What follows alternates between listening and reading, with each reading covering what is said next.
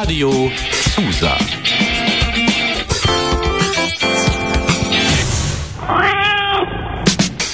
Katerfrühstück. Euer Uniradio aus Lüneburg.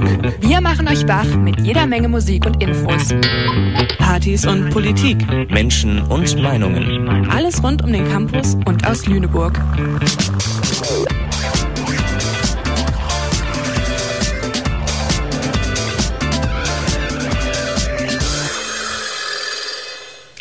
Sendeverantwortlich für diese Bürgerinnen-Rundfunksendung ist Maria Kroller.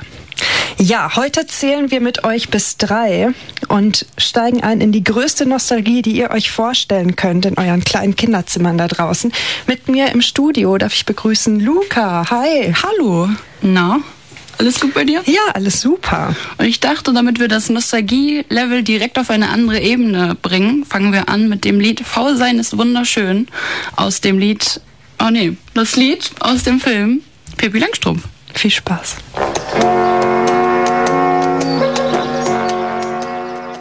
Wer von euch da draußen schon fleißig angefangen hat zu raten, dem können wir jetzt mit Gewissheit sagen, dass unser heutiges Thema die Kindheit ist. Toll. Ja, oder? Ich freue mich. Wir freuen uns beide unglaublich. Luca und ich, wir haben diese Sendung eben noch vorbereitet und wir haben schon in ganz vielen Erinnerungen, ja, geschwelgt sozusagen.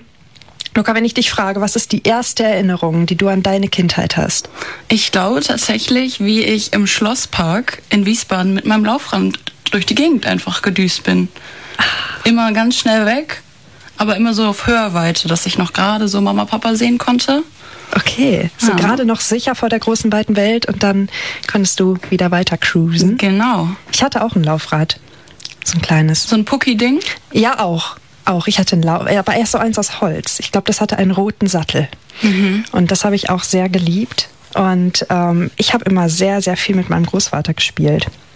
Und da sind ganz viele Erinnerungen mit Höhlen bauen und Geschichten vorlesen und all sowas. Und ich finde, wenn man sich daran erinnert, man bekommt immer so ein warmes Gefühl. Auf jeden Fall. Gerade immer mit Oma und Opa. So Essen bei Oma. Oder? Ja. Also was auf den Tisch kommt, wurde dann aber auch gegessen. Ne? Also das ist ja so eine Oma-Regel. Ich weiß nicht, wenn du so bei dir denkst, als du klein warst, was gab's da so für Regeln zu Hause? So, was, was ist für dich so das Einprägsamste? Bei mir ist es dieses Fräulein, ich zähle bis drei. Fräulein, ich zähle bis drei. Wow, okay. Ich weiß nicht, ob das so, so krass war in meiner Kindheit, das Fräulein, ich zähle bis drei. Mir wird immer nachgesagt, ich wäre so ein Liebeskind gewesen, aber vielleicht stimmt das gar nicht.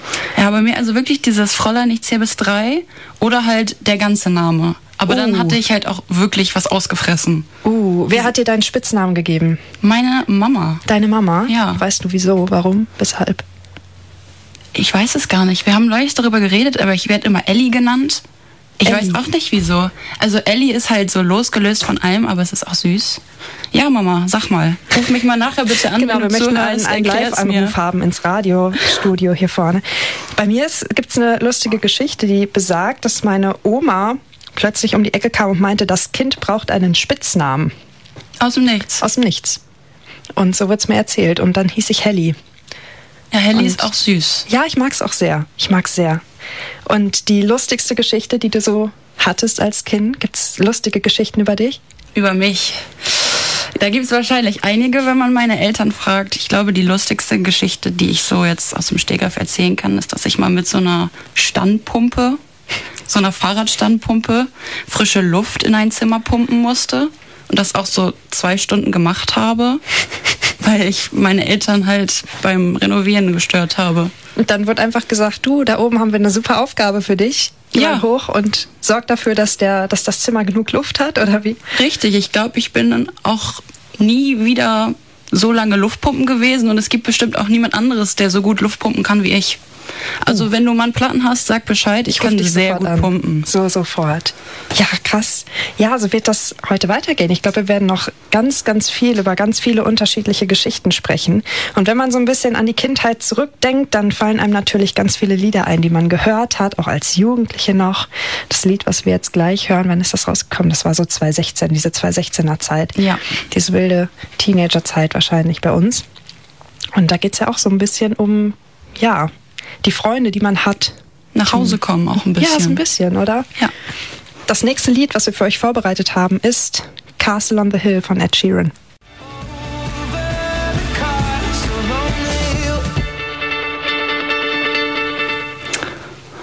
Ja, und jetzt ist tatsächlich was passiert, was ich als Kind gerne tun wollte. Mama, Papa, ich bin im Radio.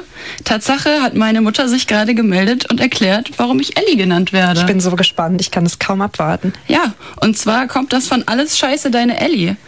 Es Ach, ist äh, oh ein, ein Zitat, was meine Mama sehr schön fand. Und immer wenn mir, oder der Name, den fand sie so schön. Wo kommt das denn noch her? Ich kenne das auch irgendwo her. Ich bin mir nicht sicher. Ja, also jetzt, wo sie es gesagt hat, erinnere ich mich da auch dunkel dran. Und auf jeden Fall immer, wenn ich als Kind, wenn mir was nicht so gelungen ist, hat sie immer gesagt, ach Ellie, weil sie an das äh, Zitat denken musste. Also danke Mama, dass du mich aufgeklärt hast. Ich gehe heute als ein befreiterer Mensch nach Hause. Wow, das ist, das ist ein sehr starker Satz, den kann man jetzt gar nicht toppen. Mega coole Geschichte. Sehr cool. Ja, und jetzt habe ich auch eine gute Frage an dich, uh. wo wir jetzt das Ellie-Thema geklärt haben. Mhm. Und zwar, als ich hierher gekommen bin heute, habe ich so ein bisschen überlegt, was kann man so erzählen. Dann habe ich an mein Spielzeug gedacht. Und jetzt ist Thema. meine Frage an dich. Womit hast du so gespielt, Helly? Womit Helly gespielt hat, Helly hat ganz viel mit Playmobil gespielt. Ich habe eine eigene Playmobil-Stadt mir mhm. erschaffen. Mhm. Ich, ich glaube, ich weiß noch, wie sie hieß. Sie hieß Schellenberg. Ich oh, weiß wow. nicht warum. Das war meine kindliche Fantasie, die dieser Stadt diesen fantasievollen Namen gegeben hat. Und ähm, ich habe tatsächlich nie mit Puppen gespielt. Mhm. Ich habe immer Angst vor Puppen gehabt und ich mochte das nicht, wenn die so, also diese Haut, das Glitschige, ich konnte das irgendwie nicht. Ich habe viel lieber mit Playmobil gespielt und ich hatte Dinosaurier mit Playmobil und eine mhm. Safari-Station und die Schule und den Kindergarten mhm. und ein Flugzeug ohne Flughafen. Das ist einfach einfach immer so geflogen.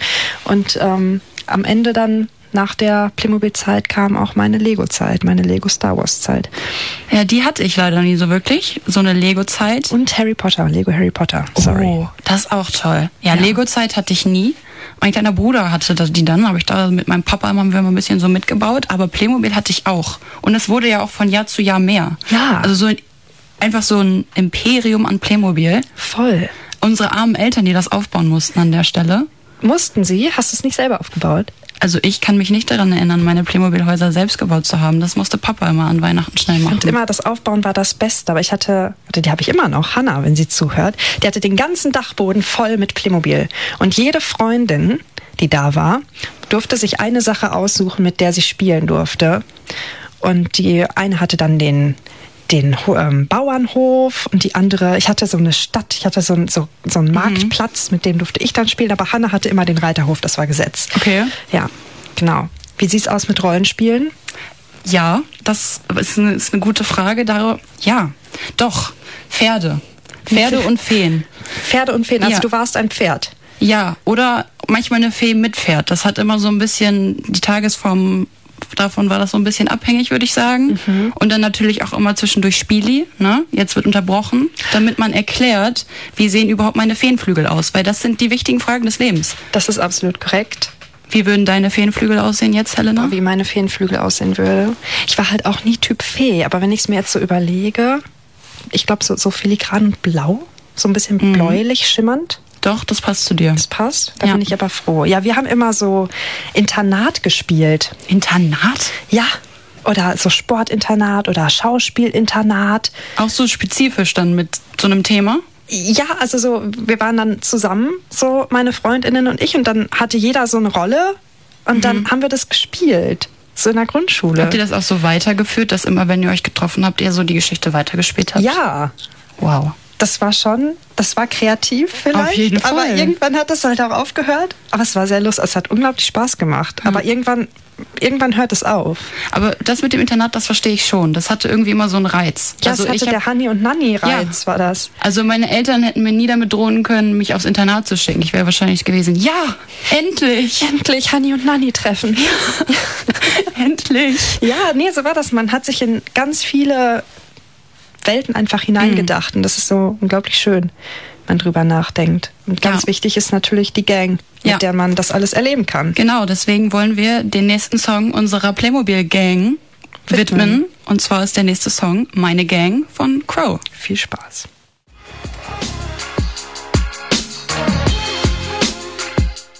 So, und was ja irgendwie auch mit zur Kindheit gehört, sind natürlich Geschichten. Also meine persönlichen Lieblingsgeschichten waren immer die von meinem Papa über Ant-Man, ein Cape, zwei Fühler, sechs Beine. ähm, damit konnte man sehr gut einschlafen, das sag ich dir. Das glaube ich. Mein Papa hat mir auch immer Geschichten erzählt. Das war wunderschön. Aber wir können das ja nicht einfach nur sagen, um euch keine Geschichte zu sagen. Deswegen spitzt die Ohren, liebe Kinder. Der Jonathan, unser ganz persönlicher Katerfrühstück-Märchenonkel, der hat etwas ganz Besonderes für euch vorbereitet. Genießt es, lehnt euch zurück. Hier kommt Jonathans Kurzgeschichte.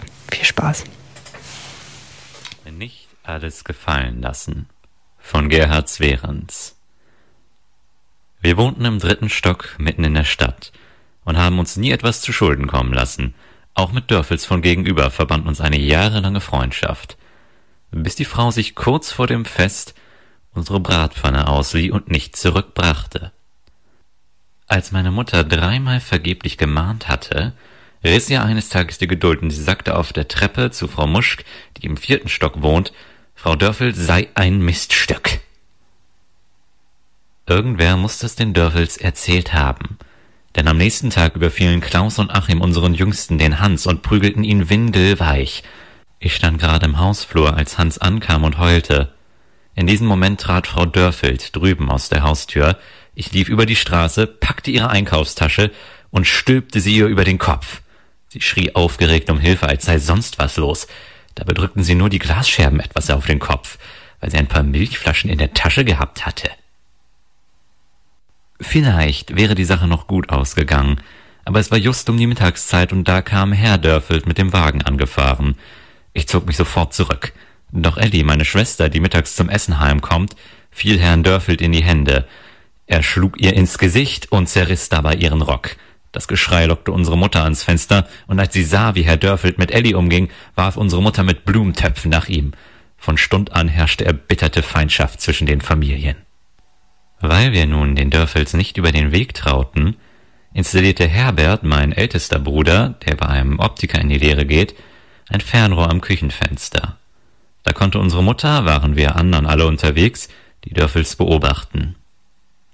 Augenscheinlich verfügten diese über ein ähnliches Instrument, denn eines Tages schossen sie von drüben mit einem Luftgewehr herüber. Ich erledigte das feindliche Fernrohr dafür mit einer Kleinkaliberbüchse. An diesem Abend ging unser Volkswagen unten im Hof in die Luft. Unser Vater, der als Oberkellner im hochrenommierten Café Imperial arbeitete, nicht schlecht verdiente und immer für den Ausgleich eintrat, meinte, wir sollten uns jetzt an die Polizei wenden. Aber unsere Mutter passte das nicht, denn Frau Dörfeld verbreitete in der ganzen Straße, wir, das heißt unsere ganze Familie, seien derart schmutzig, dass wir mindestens zweimal jede Woche badeten und für das hohe Wassergeld, das die Mieter zu gleichen Teilen zahlen müssten, verantwortlich wären.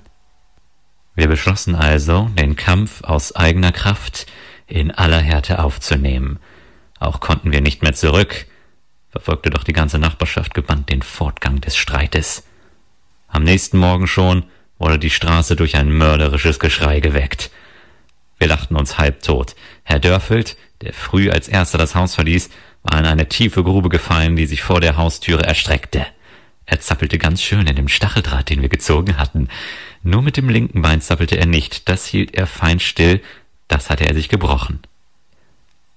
Bei all dem konnte der Mann noch von Glück reden, denn für den Fall, dass er die Grube bemerkt und umgangen hätte, war der Zünder einer Plastikbombe mit dem Anlasser seines Wagens verbunden. Damit ging kurze Zeit später Klunker Paul, ein Untermieter von Dörfels hoch, der den Arzt holen wollte. Es ist bekannt, dass die Dörfels nicht übel nehmen. So gegen zehn Uhr begannen sie unsere Hausfront mit einem Flakgeschütz zu bestreichen. Sie mussten sich erst einschießen, und die Einschläge befanden sich nicht alle in der Nähe unserer Fenster. Das konnte uns nur recht sein, denn jetzt fühlten sich auch die anderen Hausbewohner geärgert, und Herr Lehmann, der Hausbesitzer, begann um den Putz zu fürchten. Eine Weile sah er die Sache noch an. Als aber zwei Granaten in seiner guten Stube krepierten, wurde er nervös und übergab uns den Schlüssel zum Dachboden. Wir robbten sofort hinauf und rissen die Tarnung von der Atomkanone. Es lief alles wie am Schnürchen. Wir hatten den Einsatz oft genug geübt. Wir werden sich jetzt ganz schön wundern, triumphierte unsere Mutter und kniff als Richtkanonier das rechte Auge fachmännisch zusammen. Als wir das Rohr genau auf Dörfels Küche eingestellt hatten, ich drüben gegenüber im Bodenfenster ein gleiches Rohr blinzeln. Das hatte freilich keine Chance mehr. Ellie, unsere Schwester, die den Verlust ihres Rockes nicht verschmerzen konnte, hatte zornroten Gesichts das Kommando Feuer erteilt. Mit einem unvergesslichen Fauchen verließ die Atomgranate das Rohr. Zugleich fauchte es auch auf der Gegenseite. Die beiden Geschosse trafen sich genau in der Straßenmitte.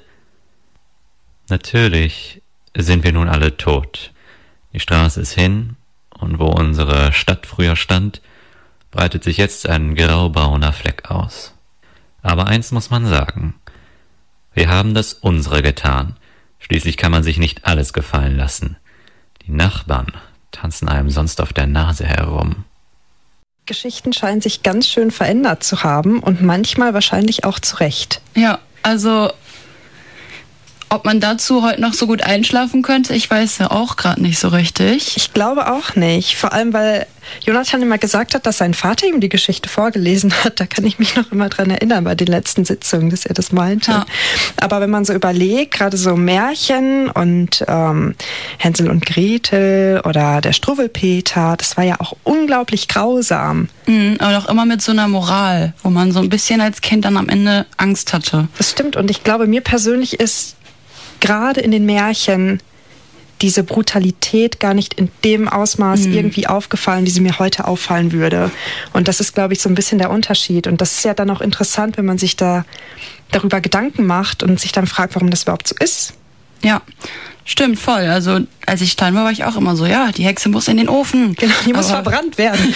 Nein, aber das ist echt äh, total interessant eigentlich. Vor allem, ich würde jetzt nicht sagen, dass mich jetzt Hänsel und Gretel in irgendeiner Weise dann ähm, ja zu einem gehässigen Menschen gemacht hätte oder nee, so. könnte ich auch jetzt nicht behaupten.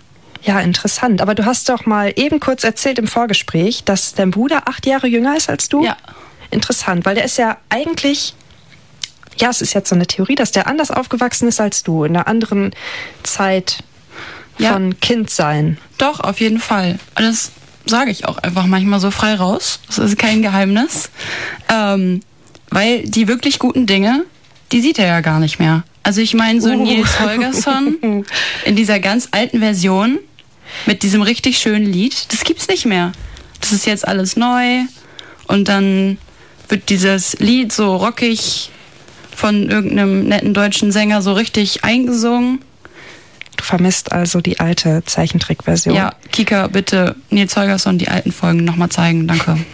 Ja, nee, das stimmt, das stimmt. Das würde ich auch bei sehr vielen Sachen unterstreichen. Bei Biene Maya zum Beispiel. Also da fällt mir das ein. Ja, wie gesagt, bei Nils Holgersson gibt es auch diese ganzen animierten Versionen, sind das mittlerweile diese 3D-Animationen, mhm. die ähm, ja diesen ganzen alten Zeichentrickfilm so ein bisschen ähm, verändert. Wobei man ja auch so bei Disney sieht, bei Soul zum Beispiel, hast du Soul gesehen vor ein paar Jahren? Ja. Da gehen die ja so ein bisschen zurück wieder von weg von der 3D-Animation zurück zur 2D-Animation mhm. und wieder mehr in diese Trickfilm-Richtung.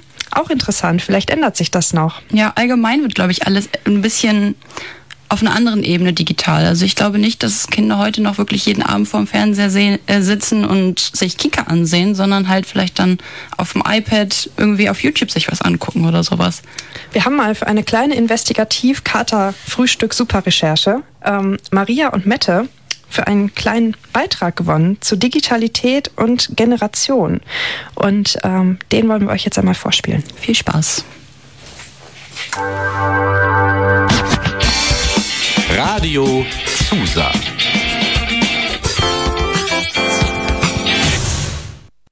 Wir haben uns mal angeschaut, wie Digitalisierung und Kindheit heute zusammenhängen und wie sich das Ganze vielleicht bedingt und ja, inwiefern sich unsere Generation von den anderen Generationen, die vor uns kamen, unterscheidet.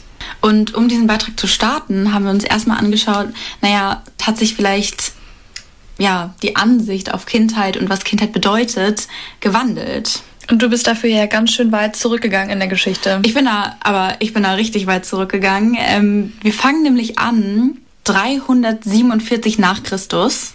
Da wurde nämlich das allererste Gesetz erlassen, was die Tötung der eigenen Kinder verbot. Im Mittelalter hatte dann das Christentum, also Religion, einen großen Einfluss auf moralische Einstellungen gegenüber der Kindheit.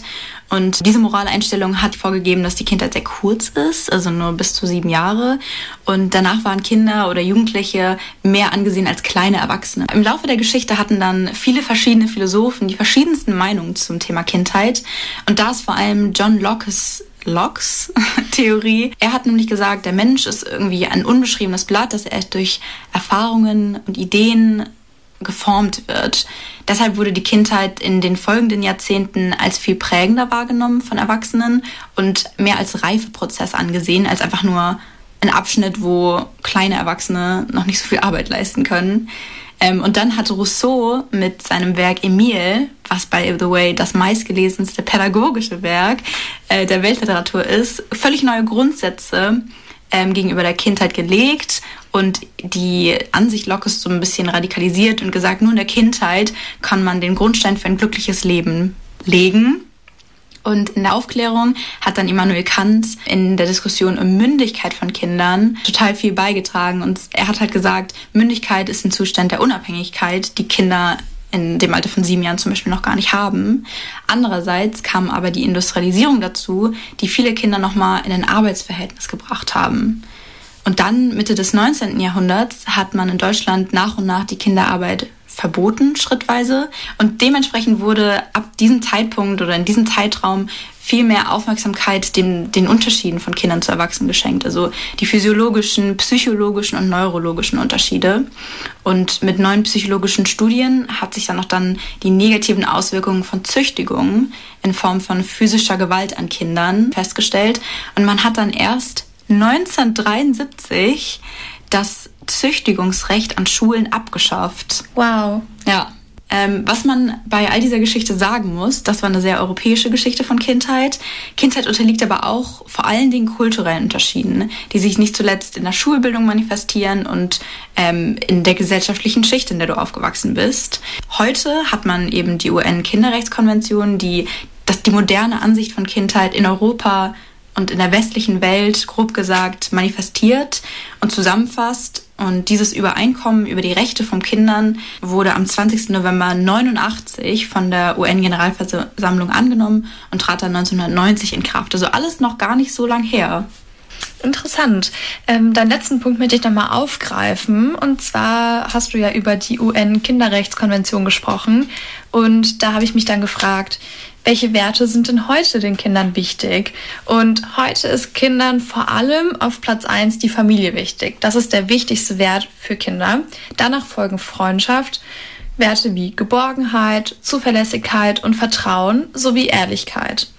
Ähm, wenn man jetzt zum Beispiel die Wichtigkeit der Kinderrechte anschaut, ist auf Platz 1 den Kindern am meisten wichtig, dass sie ohne Gewalt aufwachsen. Oh, wow. Ähm, auf Platz 2 ist dann Spiele spielen zu können. Ich finde das ein interessanter mhm. Kontrast. Das hat sich bestimmt, ähm, obwohl bestimmt gar nicht so krass geändert. Vielleicht in der Form, wie man Spiele spielt, schon. Aber ich glaube, damit ist ja auch viel verbunden, einfach so eine gewisse Neugierde auf die Welt zu haben und eine Kreativität. Und jetzt ist natürlich die goldene Frage, welche Rolle spielt denn Digitalisierung in der Lebenswelt von Kindern? Erstmal kann man sagen, ja, die Internetnutzung und die geht mit dem Alter der Kinder nach oben. Das sagt zumindest die Studie Cyberlife 4 vom Bündnis gegen Cybermobbing und der Techniker Krankenkasse. Einige Zahlen sind zum Beispiel, dass mit sieben Jahren die Nutzung vom Internet bei einer Stunde liegt, mit 14 Jahren drei und mit 19 Jahren vier Stunden täglich. Meistgenutzte Plattformen sind Videoportale wie YouTube, Messenger-Apps, Suchmaschinen, Video- und Musikstreaming-Plattformen sowie Fotoportale. So andererseits muss man dazu sagen, Aussagen über Mediennutzung und die Zeit, die wir im Internet verbringen, sind schwer quantifizierbar. Das sagt ein Artikel des Deutschlandfunks, der heißt Massenexperiment mit offenem Ausgang. Ähm, und die nehmen eben Stellung zu dem Thema und sagen, naja, seit 15 Jahren versuchen Psychologinnen und Psychologen, die Auswirkungen von digitalen Medien zu messen. Und viele der Studien, die veröffentlicht werden, sind, wie du sagst, keine Langzeitstudien, sondern vor allem so eine Art Querschnittsanalysen und Momentaufnahmen, die zwar Korrelationen zeigen, aber keine Kausalitäten.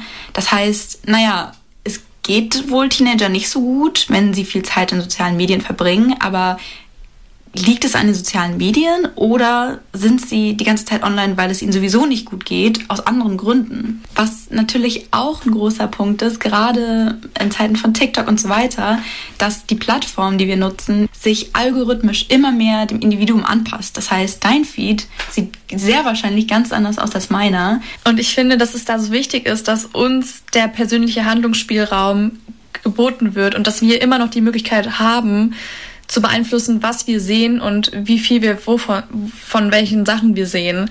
Aber Studien, die ich gelesen habe dazu, sagen auch, dass Kinder durchaus eine distanzierte Haltung zu den Inhalten einnehmen können, die sie online sehen. Das Potenzial ist da, aber ich glaube, das wird dann manchmal vermindert durch die Fülle von Informationen, die wir im Internet geboten bekommen. Ja. Weißt du, was Digital Literacy ist? Die Fähigkeit, mit digitalen Medien umzugehen. Richtig, ja, genau. Also nicht nur oh. das technische Know-how zu vermitteln, sondern auch die, also den Content, den die Kinder im Internet sehen, einordnen zu können. Und ein Weltartikel, der hat eine ein bisschen differenziertere Haltung dazu genommen.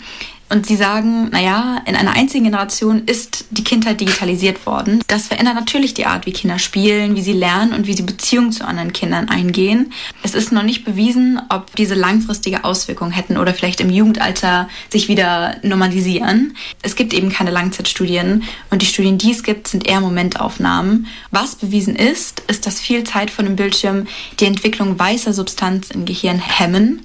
Weiße Substanz ist Material aus Nervenfasern, die einzelne Hirnregionen miteinander verbinden. Das heißt aber nicht, dass ein Tablet direkt schädlich auf ein Kind wirkt.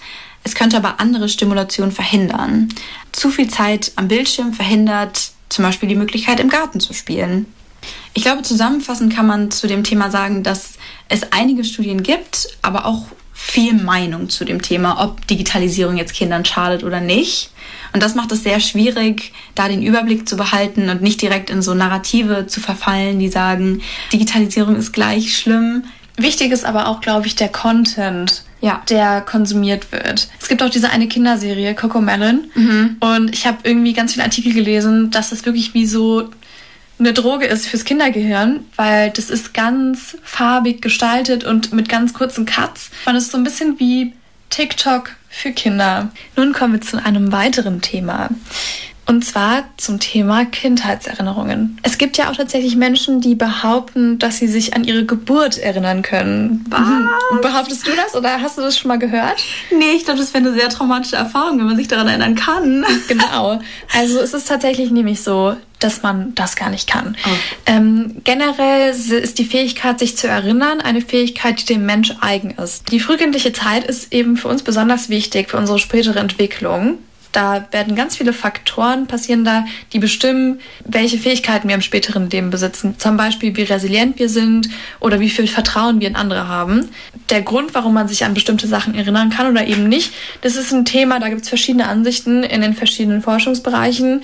Aber sie sind sich einig, dass es früher als zwei Jahre gar nicht sein kann. Mhm. Denn im Alter von zwei Jahren passiert etwas, das nennt sich kindliche Amnesie. Zum einen entwickeln wir ab dem Alter von zwei Jahren ein Raumzeitverständnis, das wir vorher gar nicht haben. Und das Raumzeitverständnis ist essentiell dafür, dass wir Erinnerungen schaffen können und die uns auch merken können. Ah. Zum anderen passiert eben diese kindliche Amnesie, auch Neurogenese genannt.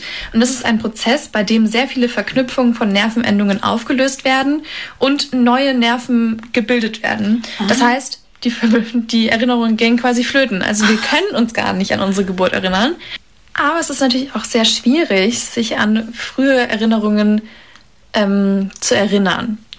Denn es kann nämlich auch sein, dass Erinnerungen, die wir haben, so eigentlich gar keine sind, sondern Täuschungen durch Erzählungen, die uns andere Personen wie Mama und Papa erzählt haben oder die Großeltern und das dann quasi als unsere Erinnerungen ansehen, obwohl wir das gar nicht persönlich erlebt haben. Mhm. Und deswegen ist es sehr schwierig, Erinnerungen auf ihren Wahrheitsgehalt hin zu überprüfen. Denn auch jedes Mal, wenn wir eine Erinnerung neu abrufen, müssen wir sie neu konstruieren. Das heißt, es kommen neue Interpretationen und neue Bilder dazu. Ich finde, es war irgendwie so ein richtig schöner Exkurs in meine eigene Vergangenheit. Mhm. Und ich würde sagen, damit haken wir das Thema Kindheit und Digitalisierung erstmal ab und geben zurück an unsere Moderatorinnen. Ciao. Tschüss. Na, Kinder, seid ihr noch da? Jetzt gerade habt ihr zu jung von Kraftklub gehört. Und da wir ja anscheinend zu jung für Rock'n'Roll sind, ist jetzt meine Frage, für was warst du nicht zu jung? Also, was hast du gehört, als du klein warst? Was habe ich gehört, als ich klein war? Wir haben immer, ja, also meine Eltern haben noch immer eine riesige CD-Sammlung, die jetzt wahrscheinlich gar nicht mehr so wirklich angerührt wird, weil sich alles durch den Stream verschoben hat. Ähm, ich bin mit allem aufgewachsen, würde ich jetzt wirklich sagen. Alles außer Schlager. Es ist zwar eine sehr banale Antwort, aber äh, ich weiß noch, das ist eine lustige Geschichte. Ich weiß noch genau, dass mich mein Papa, ich weiß nicht mal wie alt ich war, ich schätze, ich war so vier, vor die Boxen gesetzt hat.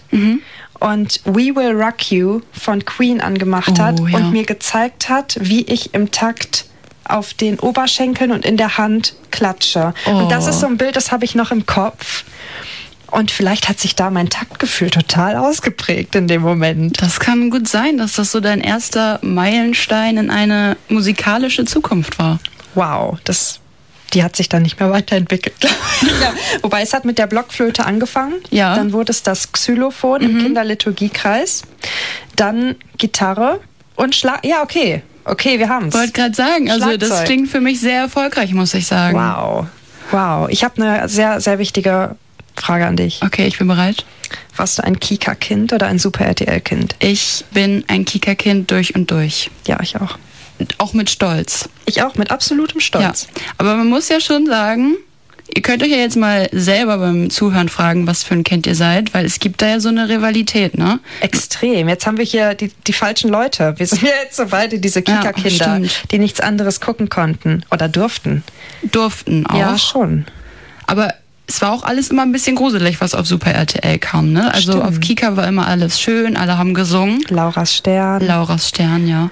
oder ich war ganz großer in, in einem Land vor unserer Zeit Fan. Mhm. Das war mein Leben. Ja, die Lieder gingen auch, die sind bis heute in meinem Kopf. Ich hatte sogar einen Dino-Tornister, also einen Rucksack Oh. für die Schule.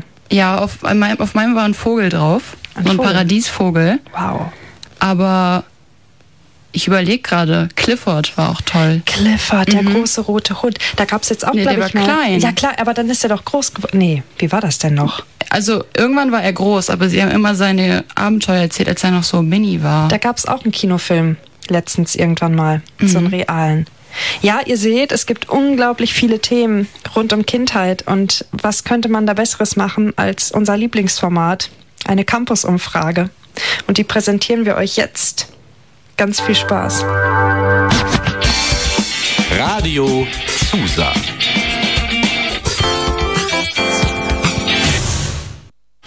Lilly und ich, eure Lieblingsaußenreporterinnen, sind heute auf dem Campus unterwegs und fragen Leute zu ihrer Kindheit. Hast du irgendwie so in der Kindheit ein Vorbild gehabt oder so eine Person, zu der du voll aufgeschaut hast? Bruce von Nemo und Diego von Ice Age. Das hot. Definitiv meine Mutter. Also generell, wie sie auch so Alleinerziehung und sowas alles gemeistert hat. Und die Werte, die sie mir und meiner Schwester vermittelt hat, war einfach immer sehr ja, vorbildmäßig, sag ich mal. Und das ist mir auf jeden Fall immer als Vorbild in Erinnerung geblieben. Ja. Ich fand äh, die Mutter von meiner besten Freundin. Ich glaube, die war für mich so ein bisschen Vorbild. Meine Schwester, glaube ich, meine Großschwester. Ähm, früher auf jeden Fall äh, Michael Ballack. Ähm, was ist deine früheste Kindheitserinnerung? Eine Gehirnerschütterung beim Schlittschuhfahren. Ich würde sagen, mein Vater hat mir irgendwann mal vorgelesen. Also ich glaube, das wäre so eine schöne Erinnerung. Äh, wenn ich mit meiner Mutter nach Indien war. Ich, äh, bin ich über den Zaun geklettert mit meiner Zwillingsschwester und sie hat es rüber geschafft und ich bin dann ähm, mit dem Kopf auf, den, auf die Steine gelandet und hatte eine Platzwunde. War so die größte Lüge oder die größten Lügen, die deine Eltern dir früher immer so erzählt haben? Das Chamäleon Chamaleon heißt. Und dass es einen Buchstaben im Alphabet gibt, der Elemento heißt. Aber was LMNO? Dass ähm, die Pilze im Hühnerfrikassee auch Fleisch sind. Wenn du hinten im Bus in der Mitte sitzt, fliegst du gegen die Windschutzscheibe und fliegst da durch. Dass wir keinen Fernseher hätten. Mir wurde erzählt, der wäre kaputt. Und dann habe ich irgendwie drei, vier Jahre festgestellt, dass die immer Fernseher geschaut haben, aber uns erzählt haben, der würde nicht funktionieren. Und dann habe ich herausgefunden, wie er angeht. Und dann haben wir auch Fernseher geschaut. Mal durfte ich Kaffee probieren, weil ich das unbedingt wollte. Und ich fand es halt total ekelhaft als kleines Kind. Und äh, seitdem meine Eltern das wussten, dass ich Kaffee ekelhaft finde, ähm, haben die halt immer, wenn ich irgendwie Schokolade essen wollte oder sowas, gesagt, nee, da ist Kaffee drin, das magst du nicht. Und dann ähm, wollte ich das auch nicht mehr. Ähm, was wolltest du als Kind werden? Kinderbuchautorin. Ich auch. Ich wollte auch Kinderbücher schreiben, ja. Ich wollte Biologin werden, aber ich wusste auch nicht, was das ist. Ich dachte, ich kann so äh, Tiere fotografieren und im Busch sitzen und einfach das aufschreiben, aber ich wusste auch nicht, was zum Aufschreiben. Nice. Und äh, was studierst du jetzt? Politikwissenschaften. Ich äh, wollte ganz, ganz lange äh, als, als kleiner Junge Fußballspieler werden. Floristin fand ich sehr cool. Und ja, Lehrerin. Und was machst du jetzt? Ich studiere Grundschullehramt. Ah, Ja. Ja, ich wollte immer Astronautin werden, weil ich dann Saltos so in der Luft machen konnte. Ja. Ja, und was studierst du jetzt? Povi. Ja, und so wie unsere Kindheit inzwischen leider dem Ende zugeht, ist auch die Umfrage hiermit vorbei. Und darum zurück ins Studio. Weil sie Freunde sind. Ja, wir reiten ins große Finale, würde ich nur sagen. Ähm, für alle, die gerade den Song gefühlt haben, ähm, ja, da gab es ja vor ein paar Jahren auch noch die große Nostalgiewelle mit den Neuverfilmungen von Bibi und Tina. Da sieht man ja auch irgendwie, dass das Format auch mit der Zeit wachsen kann. Auf jeden Fall. Erst einmal nochmal ganz, ganz viel, ähm, einen ganz großen Dank an Lilly und Toni, unsere rasenden Reporterinnen auf dem Campus. Es waren super coole O-Töne, die ihr uns da eingefangen habt. Ja. Und ähm, ja, was soll ich noch sagen? Es war eine super coole Sendung. Es hat uns sehr viel Spaß gemacht. Und wir Kika-Kinder haben jetzt was ganz Besonderes für euch vorbereitet. Steht auf, macht euch locker. Luca, was kommt jetzt? Jetzt kommt, bevor ihr das Sandmännchen guckt, das ist ja, ne? Genau, bevor ihr gleich das Sandmännchen guckt. Kommt, haltet euch fest, aber seid trotzdem bereit. Es kommt Kika Tanzalarm. Von Volker Rosin. Komm, lass uns tanzen. Alles raus, alle eure Motivation. Denkt an euer inneres Kind zurück und habt ganz viel Spaß beim Tanzen. So, und jetzt mit ganz viel Energie vor den Fernseher, um den Sandmann zu gucken. Auf jeden Fall. So wie Helena und ich jetzt. Wir gehen jetzt ins Bett. Wir gucken jetzt das Sandmännchen. Wir verabschieden uns von euch. Es war ein wunderschöner Abend. Wir sagen Tschüss und auf Wiedersehen. Und die Sendeverantwortlichkeit lag natürlich heute Abend bei Maria Kroller. Tschüss. Ciao, ciao.